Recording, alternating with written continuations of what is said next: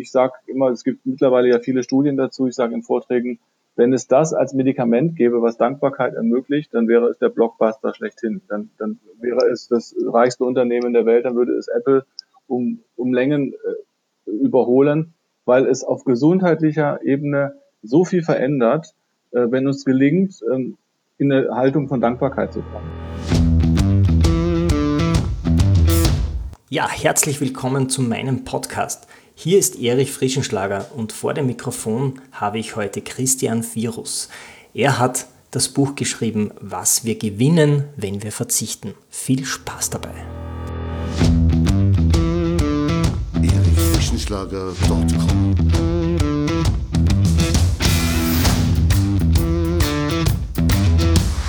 Energie für Körper und Geist. Der Podcast für dich und andere Menschen, die mehr aus ihrem Leben machen wollen. Hier geht es darum, das Beste aus dir herauszuholen. Aus deinem Körper, deiner mentalen Stärke, deiner Ernährung und deinem Lifestyle.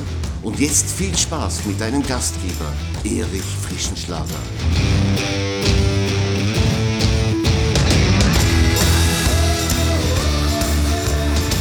Schön, dass du heute wieder dabei bist bei meinem Podcast Energie für Körper und Geist. Bei mir geht es heute um das Thema Verzichten und was wir eventuell auch dabei gewinnen können, wenn wir verzichten.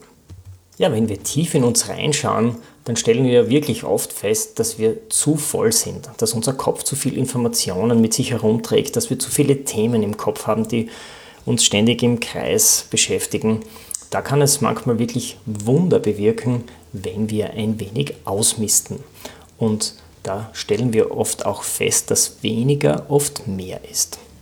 Zu diesem Thema habe ich heute einen echten Experten bei mir, nämlich den Arzt und Mediziner Christian Virus. Er ist Facharzt für psychosomatische Medizin und Psychotherapie. Er ist Oberarzt an der Reha-Klinik Klotterbad bei Freiburg und seine Schwerpunkte liegen in der Behandlung von Depressionen und Burnout und in der Förderung seelischer Gesundheit. Darüber hinaus hat er jetzt vor zwei Wochen auch noch ein Buch veröffentlicht mit dem spannenden Titel Was wir gewinnen, wenn wir verzichten. Ich kann dir jetzt schon sagen, ich habe mit Christian Virus einige interessante Fragen besprochen und die Antworten sind ebenfalls sehr spannend. Ich wünsche dir jetzt viel Spaß mit dem folgenden Interview mit Dr. Christian Virus. Ja, hallo, ich möchte euch herzlich begrüßen zum heutigen Interview. Ich habe heute den Facharzt für psychosomatische Medizin Christian Virus vor Mikrofon. Christian, du kannst mich hören. Herzlich willkommen in meinem Podcast. Servus. Ja, vielen Dank, lieber Erich. Ich freue mich, dabei zu sein. Christian, ich habe dich eingangs schon kurz vorgestellt. Habe ich etwas Wichtiges vergessen in deiner Arbeit? Also einer der Schwerpunkte ist tatsächlich auch äh, die Traumaarbeit. Das ist deswegen wichtig, weil das, womit ich mich dann eben auch in meinen Büchern zum Teil beschäftige, ja so vermeintlich das Gegenteil ist, aber doch ganz viel damit zu tun hat, nämlich mit äh, Glück und Zufriedenheit. Und äh, gerade weil ich mich mit dem Schweren auf der einen Seite häufig in der Praxis beschäftigt habe und täglich beschäftige, ist mir das andere besonders wichtig und ans Herz gewachsen. Ja, zwei Wochen ist es her, dass du dein neues Buch publiziert mit dem Titel Was wir gewinnen, wenn wir verzichten. Ich finde es ein sehr spannender Titel, gerade in dieser Zeit jetzt. Ja, jeder musste auf irgendetwas verzichten in den letzten Monaten aufgrund der Covid-19-Bestimmungen. Du beginnst dein Buch auch gleich mit einem Märchen mit Hans im Glück und sagst, Hans im Glück ist ein Held. Kannst du uns vielleicht ein wenig erläutern, wie du das meinst? Ja, wenn man so die Märchen ein bisschen kennt, dann ist das Märchen von Hans im Glück im Grunde genommen das eines Antihelden. Man fragt sich, äh, warum kommt so ein Märchen überhaupt in den Kanon berühmter Märchen? Äh, warum darf man Hans als einen Glückspilz bezeichnen, wo er doch vermeintlich alles verliert. Und ähm, das hat mich interessiert, äh, hat mich auch äh, beschäftigt, weil so dieses Märchen nichts von dem hat, was äh, was typische Märchen haben, dass man irgendwie Prüfungen besteht und dass man am Ende dafür die Prinzessin oder das Königreich oder sonst was bekommt, sondern Hans startet mit einem großen Klumpen Glück, den er sich verdient hat durch harte Arbeit und dann tauscht er ihn ein äh, gegen verschiedene Tiere, bis er am Schluss nichts mehr hat. Genau, und das wird ja vom Wert immer weniger, was er eintauscht. Es wird vom Wert immer, also vom materiellen Wert wird es immer weniger und äh, aus der heutigen Sicht würde man sagen, ähm, er ist äh, alles andere als ein Glückspilz, er ist ein Pechvogel und ein Tollpatsch und äh, dennoch heißt dieses Märchen so und was er letztlich aber erreicht, ist eine tiefe Zufriedenheit mit dem Sein, könnte man sagen, ja und dass er im Loslassen, im Sein lassen sein Glück findet. Das finde ich eine wunderbare Botschaft, die sehr in unsere Zeit passt. Das ist ein wunderbarer Einstieg für dein Thema, was wir gewinnen, wenn wir verzichten. Und du hast dann gleich zu Beginn noch eine zweite Geschichte drinnen von einem, von einem Zehnmönch. Jeder von uns möchte sich ja weiterentwickeln in die verschiedensten Richtungen, sei es jetzt körperlich oder auch mental. Und in dieser Geschichte geht es darum, wie wir uns vorbereiten sollen wenn wir uns weiterentwickeln. Das heißt, wie muss ich mich, meinen Geist und meinen Körper vorbereiten davor? Und du hast diese Geschichte zur Verfügung gestellt als Leseprobe und die können alle Hörerinnen und Hörer im zugehörigen Blogartikel auf meiner Website erichfrischenschlager.com nachlesen. Also eine dicke Leseempfehlung dafür. Ja, Christian, vielleicht kannst du diese Geschichte vielleicht kurz für uns erläutern.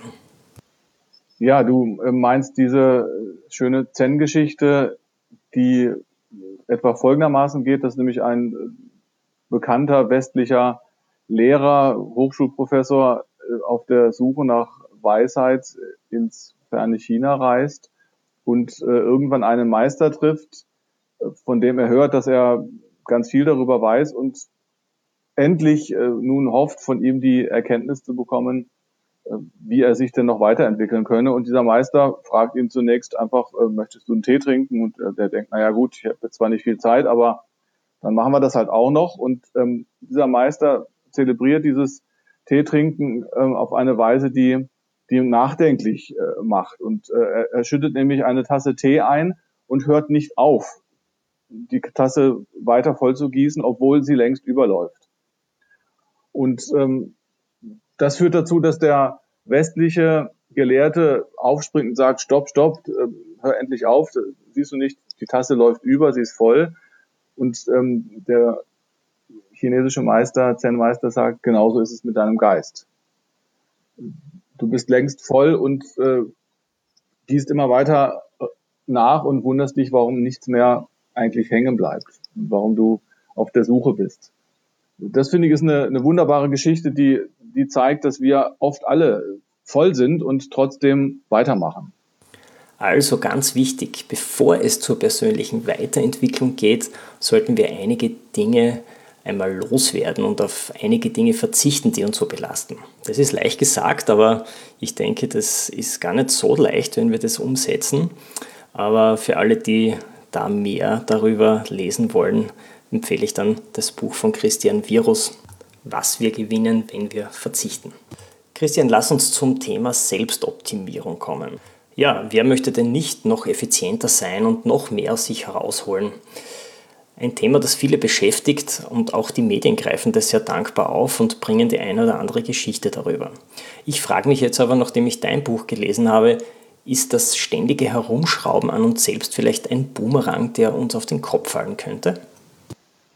Ja, das ist eine, eine ganz spannende Frage. Ähm, also ich würde sagen, Veränderung und Entwicklung ist etwas zutiefst Menschliches und Positives. Das äh, gilt es überhaupt nicht zurückzuschrauben. Was wir allerdings mit der Selbstoptimierung sehen, ist, dass es, dass es in eine Richtung geht, die uns quasi permanent die, diese Möhre vor die Nase hält, die wir nie erreichen können. So wie das äh, in diesem berühmten Bild von dem Esel ist, der an einem Stock die Möhre vor sich hat und er hinterherjagt. Da, das, glaube ich, ist, ist sozusagen die große, äh, das große Versprechen und der große Irrtum der Selbstoptimierung. Wenn wir was erreicht hätten, dass wir dann endlich glücklich sind. Das heißt, die Ziele werden immer höher gesteckt. Wir erreichen das eine, haben aber dann schon wieder das nächste vor Augen, ohne dass wir uns dann freuen können, dass wir das erste erreicht haben. Sehe ich das so richtig? Genau, das ist dieser eine Aspekt, den man in der Psychologie auch äh, Shifting Baselines nennt, dass sich im Grunde genommen mit unseren mit unserer äh, Zielerreichung auch der Orientierungspunkt verschiebt. Und äh, das ist etwas, was letztlich unglücklich macht, weil es uns permanent in den Modus des Angetriebenseins äh, bringt, der mit dem Sympathikotonus einhergeht. Und Sympathikotonus, äh, wenn man so die Biologie des Überlebens kennt, ist unglaublich wichtig, aber er braucht den Gegenspieler, den Parasympathikus. Und wenn, wenn der wegfällt, und der fällt in der modernen Welt leider häufig weg, dann verlieren wir unsere Erholungsfähigkeit und auch unsere Zufriedenheit. Ich denke da immer äh, mit gemischten Gefühlen an, an unsere Jugendlichen in der Schule, die ja permanent sich bewerten lassen über soziale Medien. Daumen hoch oder Daumen runter. Und ich denke mir, das ist äh, ein Druck, den man in dem Alter oft wirklich schwer standhalten kann. Absolut. Und ich glaube, dass es äh, auch im weiteren Leben nicht leicht ist. Es, es wird leichter im Laufe des Lebens, wenn man äh, auch irgendwie in sich selbst gefasster äh, ist und ruht. Äh, aber es ist immer eine Herausforderung. Und das hat was mit dem Vergleichen zu tun. Ne? Worauf ähm, gründe ich sozusagen meine Zufriedenheit? Weil wir als Menschen dazu neigen, da können wir erstmal nichts dafür. Wir vergleichen uns. Und was wir aber können, und das ist das, wofür ich sehr plädiere, auch in meinem Buch, ist, dass wir das rechtzeitig bemerken und aus diesem Kreislauf des Vergleichens aussteigen. Immer wieder. Mhm. Hast du auch äh, Jugendliche, die zu dir kommen, die ge genau in diesem Hamsterrad gefangen sind, ständig äh, sich äh, höhere Ziele zu stecken, sich zu vergleichen, auch teilweise vergleichen zu müssen über die sozialen Medien, aber irgendwie dann nicht glücklich werden damit? Leider nein, also weil ich in der Erwachsenenarbeit tätig bin, also als psychosomatische Reha-Klinik behandeln wir nur erwachsene Menschen. Ja, mir fällt da nur als Vergleich zum Beispiel ein, wie junge Mädchen oft ein Problem bekommen durch das Bewerten und Vergleichen, wenn es um den eigenen Körper geht. Ja, also ich, ich habe dann eher, bekomme ich die Geschichten mit Jahre später, wenn, wenn mir dann Patienten erzählen, das ging schon in der Pubertät los, ähm, dieses permanente Vergleichen und gerade das Gewichtsthema, was dann nicht selten auch zu einer Essstörung führt. Christian, wir leben ja in einer Zeit seit März, die ist ja geprägt durch Verzicht. Und äh, die ist auch geprägt durch Verlust, durch Verlust des Arbeitsplatzes, durch Verlust des Wirtschaftswachstums, durch Verlust von äh, geselligem Zusammensein, von Freizeit und so weiter. Siehst du in diesem ganzen Covid-19-Schlamassel vielleicht auch eine kleine Chance, die sich hier uns bietet als Gesellschaft? Ja, unbedingt. Ähm, das ist eine sicherlich große Herausforderung, die auf der einen Seite ähm, auch Probleme verschärft, Einsamkeit, Isolation, ähm, prekäre Arbeitsverhältnisse. Das sind sicherlich Dinge, die, die hochproblematisch sind. Und auf der anderen Seite allerdings ist die große Chance, dass eine letztlich erzwungene Veränderung, ein erzwungener ähm, Stillstand, den es ja zumindest im März, April gab, äh, einfach Umorientierungsprozesse in Gang setzt, die sonst nicht passieren würden. Das erlebe ich bei Patienten eigentlich auf vielfältige Weise, weil letztlich ist Krankheit ja auch immer Krise, die sich keiner ausgesucht hat. Und trotzdem ähm, höre ich ganz häufig von Patienten und kenne das auch von mir, erst eine starke Irritation oder Erschütterung, auch wie eine Krankheit, führen häufig dazu, dass, dass man was verändert. Und nachher sagt, hätte ich das vorher gewusst, ähm, hätte ich es günstiger haben können, nämlich ohne die Krankheit. Aber eben so, so funktionieren wir, dass, dass wir oft erstmal so einen starken Impuls brauchen und eine Krise wie auch die Corona-Krise ist ein starker Impuls. Ja, in jeder Krise steckt auch eine Chance. Das hören wir nicht zum ersten Mal. Allerdings, so wie ich das mitbekomme, glauben nicht die meisten Menschen daran. Denn so wie das in den Medien kolportiert wird, gibt es ja ganz viele Menschen, die auch bei Demos zum Beispiel teilnehmen, die gegen die Covid-19-Maßnahmen von Regierungen sind und die so tun, als ob es das Virus gar nicht gäbe und, und irgendeine Erfindung wäre. Warum glaubst du, fällt es den Menschen so schwer zu verzichten, auch wenn der Anlass zu, wie zurzeit diese globale Pandemie völlig offensichtlich ist, dass wir da etwas dagegen tun müssen? Also ich glaube, das hat auch was mit dem Vergleichsthema zu tun, also sich damit zu vergleichen, zum Beispiel was, äh, was man vermeintlich verliert, wenn man äh, jetzt an die Corona-Zeit denkt und äh, gar nicht auf das schaut, was man möglicherweise gewinnt. Das ist eben das, was, was uns Menschen schnell passiert und es hat ganz viel mit Angst zu tun, aus, aus meinem Verständnis. Also Angst ist ein Trigger dafür, letztlich Räume eng zu machen. Das, das kann man auch neurobiologisch sehen, dass, äh, dass es Kreativität zum Beispiel herunterfährt. Und äh, wenn wir aber Neues entdecken wollen und äh, sozusagen diese Gewinnseite ähm, von Veränderung, sage ich mal ganz allgemein, betrachten wollen, dann, dann braucht es eher sowas wie Mut und, und Freiheit und Offenheit. Angst ist der Gegenspieler davon. Ja, Angst ist sicher ein Trigger und ich glaube auch die Ungewissheit treibt die Angst an. Denn es ist ja sicher ein Unterschied, wenn man weiß, diese Krise ist in 10, 12 Monaten vorbei. Das ist ganz was anderes, als wenn wir nicht wissen, wie lange dauert sie und was richtet sie an. Ganz klar. Liegt es nicht auch daran, dass wir Menschen Gewohnheitstiere sind? Dass wir nicht damit leben können, dass wir liebgewonnene äh, Verhaltensweisen jetzt plötzlich nicht mehr ausüben können und äh, dass die Menschen daran verzweifeln und dass sie vielleicht sogar auf die Straße gehen zu demonstrieren? Ich denke auch, also dass diese äh, starke Verunsicherung äh, dazu führt, dass man versucht, in, in, in dem, was, was da häufig zum Ausdruck kommt, Komplexität zu reduzieren, ähm, vermeintlich relativ einfache Antworten zu finden, ähm, die es leider in dieser komplexen Welt so nicht gibt. Und äh, das ist etwas, worunter man leiden kann, auf jeden Fall. Und das geht mir auch immer wieder so, je nachdem, welchen Blickwinkel man auf diese Situation schaut. Und äh, ich glaube, das ist die große Herausforderung, in, also nicht nur in dieser Zeit, das gab es immer schon. Ich habe äh, in meinem Buch auch äh, eine Episode beschrieben, da haben Mönche im, im 12. oder 13. Jahrhundert sich darüber beschwert, dass es zu viel Literatur gäbe, die man bewältigen müsse. Mhm. Und es gab in den 50er Jahren eine Diskussion in Deutschland, dass ein zusätzlicher Radiosender die äh, Kapazität ähm, der Zuhörer überfordern würde. Das muss man sich überlegen. Zu der Zeit hatten wir zwei Fernsehprogramme oder wenn sogar, ich weiß gar nicht, ob es ein oder zwei waren, auf jeden Fall äh, hatten wir diese Diskussion, dass uns äh, neue Neuerungen überfordern schon immer. Ja, also das ist nichts, äh, was nur der Moderne anhaftet, in der wir jetzt ver vermeintlich sind, sondern ich glaube, äh, damit beschäftigt sich Menschheit immer schon. Und äh, auf diese vielen Anforderungen des Lebens möglichst einfache Antworten zu finden, ist es sehr verführerisch. Christian, du schreibst in deinem Buch ja generell über das Konzept des Verzichtens. Wie ist denn das in deiner Praxis als Facharzt für psychosomatische Medizin und Psychotherapie? Was sind denn deine drei Top-Ansätze, wenn es um das Verzichten geht? Das heißt, wenn ich jetzt dein Buch gelesen habe und ich möchte das jetzt umsetzen, wo sollte man da beginnen? Ich würde ganz pragmatisch sagen, da wo Körper, Seele oder Geist Warnsignale abgeben. Und das ist wenn man genauer hinhört, an vielen Stellen der Fall. Also dass man zum Beispiel äh, mit, mit Schlafstörungen zu tun hat, dass man vielleicht merkt, äh, der Kopf schmerzt häufiger oder der Körper tut an verschiedenen Stellen weh. Oder man hat Dauerschleifen im Kopf und kommt nicht runter. Äh, das sind Zeichen, wenn wir diese Zen-Geschichte nochmal aufgreifen, wo der Becher, die Tasse längst voll sind und wo es darum geht, neue Räume zu schaffen durch Lassen, durch Verzicht. Das wäre der erste Punkt. Und dann würde ich auch mal in die eigene persönliche Geschichte schauen und äh, mir mal die Frage stellen, welcher Verzicht hat mich denn zuletzt glücklich gemacht, ohne dass ich das vielleicht ähm, so bemerkt habe.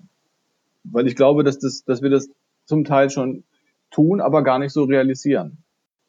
Und der, der dritte Punkt wäre, dass Verzicht auch was damit zu tun hat, Ja zu mir selbst zu sagen, indem ich eben Nein zu Anforderungen von außen formuliere. Nein sagen ist ein Thema, das ganz vielen sehr schwer fällt. Warum ist das so? Weil es häufig damit zu tun hat, dass man glaubt zumindest Zuneigung und Zugehörigkeit zu verlieren. Ja, wenn ich jemanden absage, wenn ich äh, Erwartungen nicht erfülle, dann sind andere enttäuscht. Und dann mögen sie mich nicht mehr, äh, das ist etwas, was uns Menschen unglaublich schwer fällt. Ja, ich merke das auch bei mir selbst. Wenn man Nein sagt, dann muss man sich schon vorher mit überlegen, wie kann ich mich jetzt rechtfertigen, warum ich jetzt Nein sage. Wenn ich aber Ja sage, dann reichen diese zwei Buchstaben und alle sind zufrieden. Genau. Und es hat was damit zu tun, dass man mit Enttäuschungen anderer umgehen muss. Ja, wenn, auch, auch wenn gute Freunde äh, einen einladen und man sagt, du mir ist es zu viel, dann muss man mit der Enttäuschung umgehen. Und ich sage immer, im Grunde genommen ist die Enttäuschung des anderen ja eine Liebeserklärung an mich. Ja, ein Kompliment. Ich möchte was mit dir machen, du bist mir wichtig, äh, deswegen bin ich enttäuscht. Wir machen daraus im Inneren eigentlich was anderes, nämlich eine Aufforderung, jetzt muss ich, ja, jetzt muss ich doch Ja sagen, weil der andere ähm, mich so sehr gebeten hat.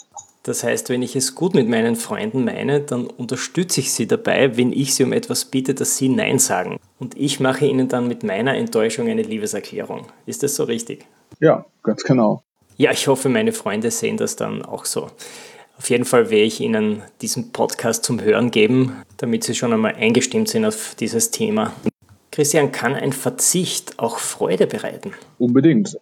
Ich glaube, dass das Verzicht einerseits zum Beispiel die Genussfähigkeit erhöht, also was, was jetzt ähm, die körperliche Seite anbelangt, kann jeder ausprobieren, der eine Zeit lang auf bestimmte Dinge verzichtet, dann freut man sich umso mehr, wenn man es wieder hat.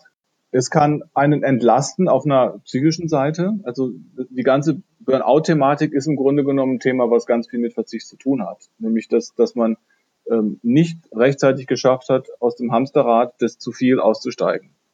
Und da ist äh, Verzicht letztlich eine therapeutische äh, Strategie, könnte man sagen. Ne? Es geht darum, Stops zu setzen, ähm, auszusteigen, nicht mehr so viel zu machen, sich nicht mehr einbinden zu lassen, alles, was man vorher getan hat, ähm, um wieder Luft zum Atmen zu haben. Beim Essen können wir es ja am besten nachvollziehen, glaube ich, wenn man längere Zeit auf, auf Essen verzichtet hat, dann bereiten die ersten Mahlzeiten wieder echte Freude. Und ich finde, es sind ja dann die Sinneszellen besser ähm, aktiviert. Das heißt, man schmeckt Dinge, die man vorher vielleicht gar nicht mehr so wahrgenommen hat. ganz genau. Christian, du beschreibst in deinem Buch ja auch das Konzept des intermittierenden Fastens. Ich mache das selbst auch regelmäßig und ich habe es in meinem Podcast auch schon einmal beschrieben. Das ist natürlich eine gute Sache, wenn wir ein bisschen entschlacken und einmal auf Nahrung verzichten. Körperlich merke ich das sehr gut. Christian, wie schaut es denn mit unserem Geist aus? Was tut sich denn da, wenn wir auf Nahrung verzichten über mehrere Stunden? Ja, das ist eine gute Frage. Ich bin jetzt äh, nicht Fastenarzt. Äh, da gibt es sicherlich Spezialisten, die dazu äh, noch mehr sagen könnten als ich jetzt. Meine persönliche Erfahrung ist äh, die, dass es durchaus eine Herausforderung ist. Also mir gelingt es nicht, äh, 16 Stunden Pausen einzulegen, aber mir gelingt es gut, immer wieder Pausen zwischen den Mahlzeiten einzulegen, nicht zwischendurch zum Beispiel äh, permanent zu snacken, ähm, was, was ja schon ein ganz wesentlicher Bestandteil ist und einfach diese, diese nächtliche äh, Fastenzeit möglichst lang zu halten. Und ich, ich glaube, es ist schon wichtig und da, da würden wir im Grunde genommen ein bisschen an das Thema Selbstoptimierung stoßen, dass wir das jetzt nicht äh, zu sehr als ein Konzept der Selbstoptimierung denken, weil dann kann es wieder Stress machen. Und das macht dann wieder letztlich mehr Schaden als Nutzen. Ja, wenn ich jetzt irgendwie mit der Uhr in der Hand umherlaufe und sage, wie halte ich jetzt die nächste Stunde noch aus, ich falle schier vom Fleisch, äh, dann würde ich sagen, dann iss. Ja, und, äh, und quäl dich nicht und mach dir nicht daraus Stress. Äh, weil das belastet unseren Geist dann äh, wieder und via Geist letztlich unseren Körper, weil wir hängen ja ganz eng miteinander zusammen. Es gibt ja diese, diese Trennung eigentlich von Körper und Seele und Geist äh, nur als Konzept, aber nicht in, in uns selbst. Denn äh, solche Gedanken ähm, wirken sich sofort auf, äh, auf den Körper aus. Das kann man messen, das kann man, kann man sehen, man kann das an der Herzvariabilität sehen und, und so weiter. Äh, also diese engen Mechanismen äh, sind gerade aus Sicht des Psychosomatikers unglaublich spannend in der heutigen Zeit. Und ich würde sehr dafür plädieren, eben sich bei all diesen Dingen das zuzumuten, was man auch gut gehen kann. Ja, also dass man sich nicht die Ziele zu hoch setzt. Ich habe ja teilweise das Gefühl, wenn ich diese Fastenpausen mache, dass es bei mir tatsächlich was im Geist bewirkt. Bei mir ist es so, ich lasse das Frühstück weg, das heißt, ich esse am Vortag maximal bis 20 Uhr und dann am nächsten Tag erst zum Mittag wieder. Und am Vormittag merke ich dann, also wenn mein Magen richtig leer ist, dass ich ganz klar im Kopf bin. Das heißt, ich kann sehr gut und konzentriert arbeiten, ich habe so richtige Deep Work Phasen, wo ich mich sehr gut vertiefen kann in ein Thema und wo wirklich sehr viel weitergeht in kürzester Zeit. Ich schreibe diesen Zustand eindeutig dem intermittierenden Fasten zu, denn wenn ich Frühstück ist und satt bin, dann geht es nicht immer so gut. Ja, ganz genau. Ja, Christian, eine Frage hätte ich noch an dich. Gibt es bei dir einen Misserfolg im Sinne von Verzicht auf Erfolg? bei dem sich später herausgestellt hat, dass er die Basis war für einen späteren Erfolg? Ja, spannende Frage. Also ich würde vielleicht nicht das Thema Misserfolg so fokussieren, sondern ich habe tatsächlich vor zwei Jahren auf die Bewerbung zum Chefarzt verzichtet, beziehungsweise ich habe in unserer Klinik mich erst beworben auf die Chefnachfolge und habe dann in dem Prozess irgendwann gemerkt, das ist nicht mein Weg und bin wieder ausgestiegen in der letzten Bewerbungsrunde. Und das war eine schwierige Entscheidung und hat in dem Moment, wo ich sie dann getroffen habe, mich unglaublich frei gemacht. Und äh, das würde ich bis heute so äh, genau so sehen, dass das eine sehr richtige Entscheidung war, obwohl sie aus einer Karrieresicht äh, und aus dem, was wie gerade wir Männer vielleicht auch äh, so üblicherweise gepolt sind, äh, eine Fehlentscheidung äh, sein könnte. Ne? Du, jetzt hast du die Chance, noch einen Karriereschritt zu machen. Äh, warum verzichtest du denn darauf? Und mir ist ganz klar geworden, diesen Prozess, ähm, es geht um was ganz anderes und äh, ich gewinne viel mehr Freiheit, äh, wenn ich darauf verzichte. Und mein Körper hat sofort reagiert und gesagt, das ist richtig. Ja. Aller Druck, den ich äh, in den Wochen gespürt habe, ist von mir gewichen, äh, wie ich das irgendwie selten erlebt habe. Ja, das ist natürlich ein sehr schönes Beispiel, an dem man sieht, wie Verzicht die Lebensqualität steigern kann. Christian, wir sind jetzt mit unserer Zeit schon ziemlich fortgeschritten. Wenn du die Möglichkeit hättest, den Hörerinnen und Hörern noch eine Nachricht zukommen zu lassen, was möchtest du ihnen gerne noch sagen? Genau, dann, dann wäre es die Beschäftigung mit dem Thema Dankbarkeit.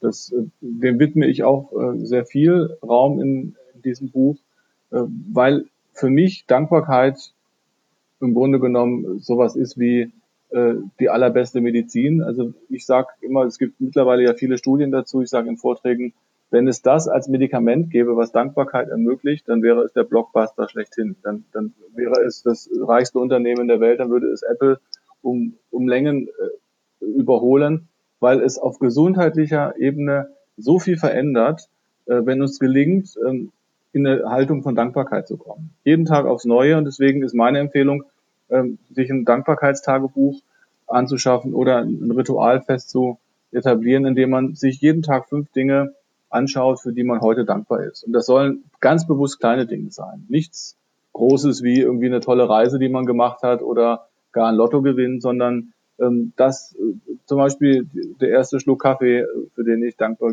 bin, weil ich ihn schmecke, weil nämlich auch da spannend, wir beschweren uns dann, wenn wir eine Erkältung haben und fünf Tage nichts schmecken können.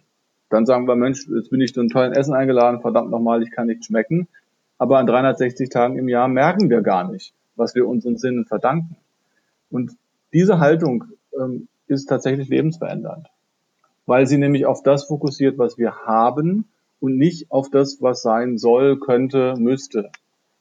Das ist eine zutiefst äh, hilfreiche Haltung, die, die ganz viel mit dem Thema äh, Lassen und Verzichten zu tun hat, weil sie äh, eigentlich zeigt, was wir schon längst haben.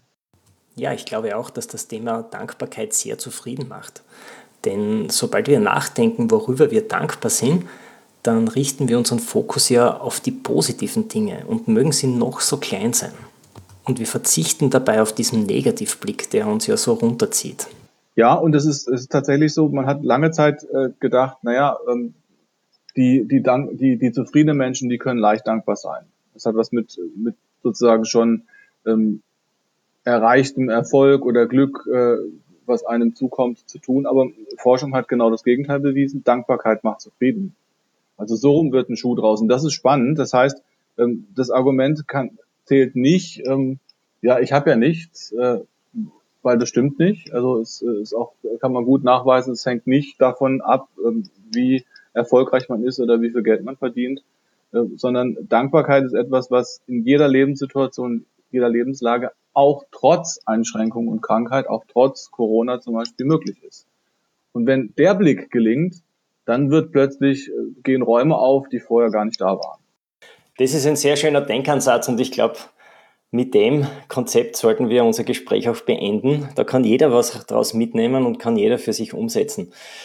Lieber Christian, danke dafür, dass du dir die Zeit genommen hast, mit mir hier zu plaudern. Ich wünsche dir auf jeden Fall noch alles Gute und viel Erfolg mit deinem neuen Buch. Herzlichen Dank, lieber Erich, für das Gespräch. Hat mir auch Freude gemacht und ich wünsche dir und deinen Hörern ganz viel gute Anregungen, auch die über dieses Thema Lassen und Verzichten gelingen können. Vielen Dank. Ciao.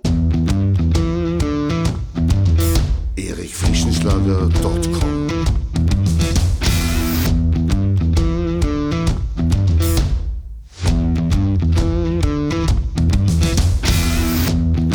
Wenn du nach dieser spannenden Folge mehr willst, dann abonniere meinen Podcast auf iTunes oder Spotify.